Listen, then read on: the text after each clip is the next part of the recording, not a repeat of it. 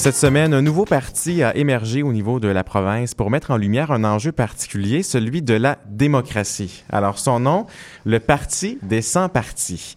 Un nom évocateur qui nous permet de comprendre euh, qu'il s'adresse à ceux qui ne se sentent pas représentés politiquement. Louis Bully, bonjour. Bonjour Jean-Luc. Alors, vous êtes intéressé à cette proposition. De quoi s'agit-il exactement? Alors, en fait, ce n'est pas nouveau. Euh, c'est une organisation qui existait sous le nom de la Coalition pour la Constituante qui s'est transformé en parti. Alors leur objectif, c'est de pouvoir présenter une liste aux prochaines élections provinciales pour conquérir le pouvoir légitimement. J'ai contacté le porte-parole de cette organisation, Franck Malenfant. Il nous présente son parti. Le Parti des sans-partis, c'est une façon de proposer un changement de système démocratique. C'est que, comparativement euh, aux partis politiques qui vont se présenter traditionnellement, notre objectif à nous, c'est pas directement de gérer le Québec c'est pas d'arriver avec euh, notre, notre programme et de dire bon, mais ben, on va gérer le Québec ainsi, voter pour nous, puis nous autres, on va régler vos problèmes. Notre façon de voir à nous, c'est que le système politique actuel doit être changé, dans le sens qu'il n'est pas vraiment démocratique. Donc, ce qu'on dit, c'est les problèmes actuels pourraient être réglés plus facilement si on se dotait d'un nouveau système, un système donc qui serait plus démocratique. Donc, on, vient, on a entendu que c'est un parti qui veut euh, changer le système démocratique, mais qui ne veut pas gouverner. Oui, alors ça peut paraître un peu paradoxal, mais c'est en fait le cœur de, de, leur proposition. Ce parti veut prendre le pouvoir pour le rendre au peuple. Franck Malenfant nous explique cette originalité. Notre proposition par rapport à ce système-là, on n'en a pas. C'est-à-dire que c'est pas à nous d'imposer ce système-là. C'est à la population de choisir. Quand on est... Euh, quand on est démocrate, quand on croit à la démocratie, on y croit jusqu'au bout. Donc, on dit aussi, c'est pas nous qui, allons imposer ce système-là. On va juste lui permettre de se mettre en place via une assemblée constituante. Une assemblée constituante, en gros, c'est un regroupement de citoyens qui vont avoir la charge d'écrire une constitution qui va définir nos institutions démocratiques et quelles seront les règles qui seront appliquées euh, au futur gouvernement. Donc, on a une certaine idée de limitation des pouvoirs à l'intérieur de ça. Alors, c'est un parti qui va se présenter sans programme. Alors, il y a ici un aspect un peu paradoxal, hein, à nouveau. En réalité, il y a un programme qui est d'ailleurs assez ambitieux sur bien des aspects. Et alors, lesquels, par exemple? Alors, par exemple, euh, l'éducation et la médecine seront gratuites. Euh, alors le chef intérimaire du parti des 100 partis, c'est comme ça qu'il se présente, m'a confié que son parti devait quand même présenter un programme temporaire à mettre en application pendant les deux années où l'Assemblée constituante rédigerait la Constitution du Québec. Alors on sait bien sûr qu'il y a une Constitution au niveau canadien. Euh, il existe aussi une Constitution québécoise? Alors j'ai appelé Paul Daly, qui enseigne le droit constitutionnel à l'Université de Montréal, pour qu'il nous éclaire sur cette question on pourrait dire qu'il y a une constitution québécoise qui n'est euh, pas écrite ou qui, est écrite dans, par exemple, euh, la charte québécoise des, droits de la personne. Euh, il y a aussi les règles parlementaires au Québec qui sont de nature conventionnelle.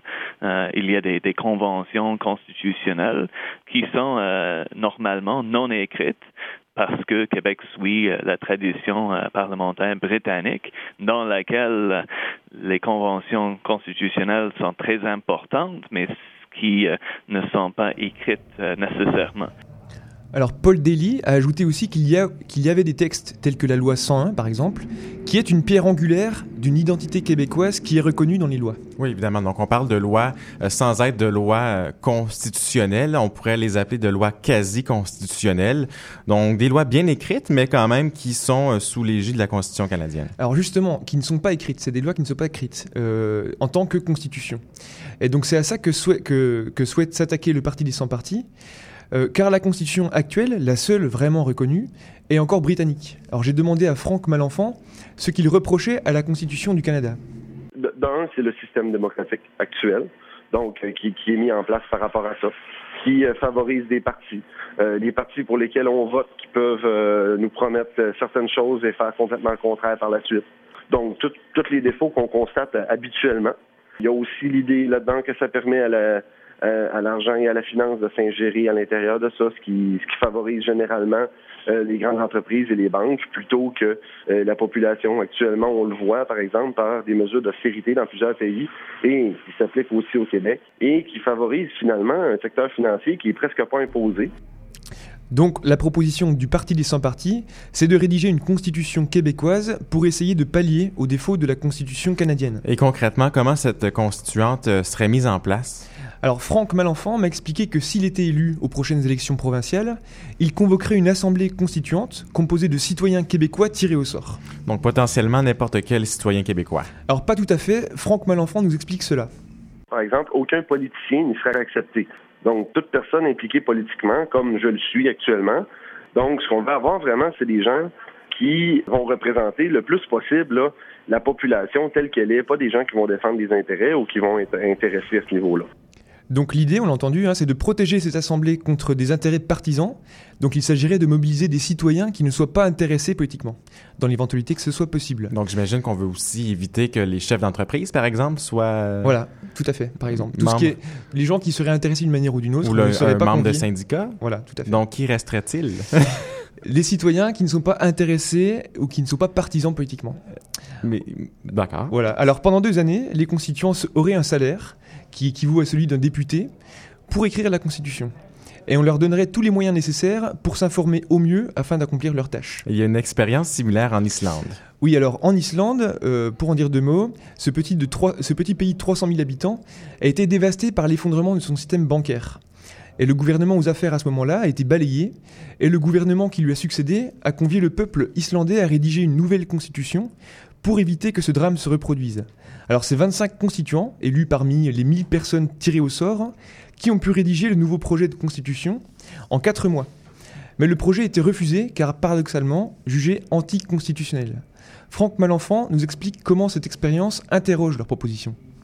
Il y a une séparation des pouvoirs qui n'a pas été faite par le gouvernement euh, pendant ce temps-là et qui a permis à leur Cour suprême, à eux, d'annuler tout le travail.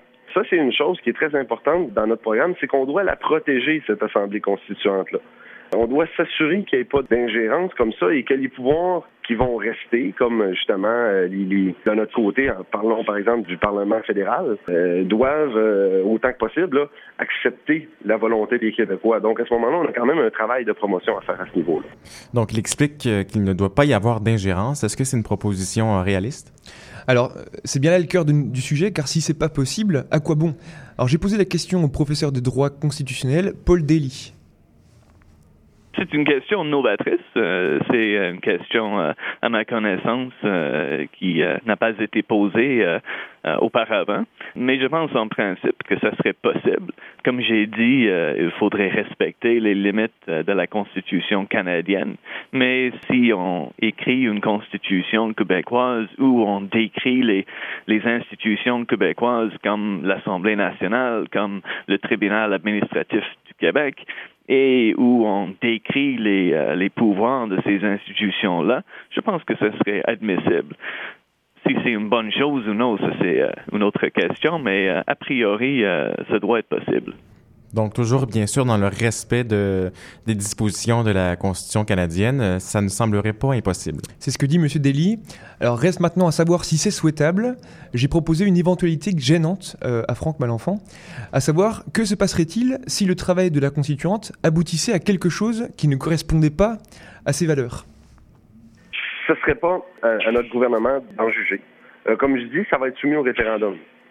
Euh, ça me surprendrait que des mesures euh, fascistes ou euh, des mesures extrêmes passent dans un référendum sur la population.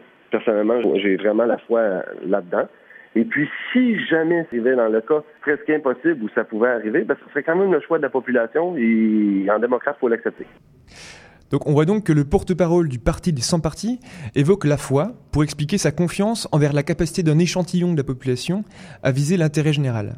Alors pour ceux qui n'ont pas cette foi, cette proposition mérite au moins de questionner nos institutions politiques et les textes de loi qui les encadrent. Oui, parce qu'au bout de la ligne, j'ai l'impression que c'est le travail qui, euh, est peut-être recherché aussi par euh, les membres de ce nouveau parti, de repenser à tout le moins nos institutions démocratiques telles qu'elles sont. Euh, à, la limite, on, pousse un peu à l'extrême avec ces propositions et c'est difficile de croire que ça pourrait se mettre en branle sans entorse au niveau constitutionnel non plus. Mais à tout le moins, c'est un débat qui, qui semble très intéressant. Loïc Bully, merci beaucoup. Merci Jean-Luc.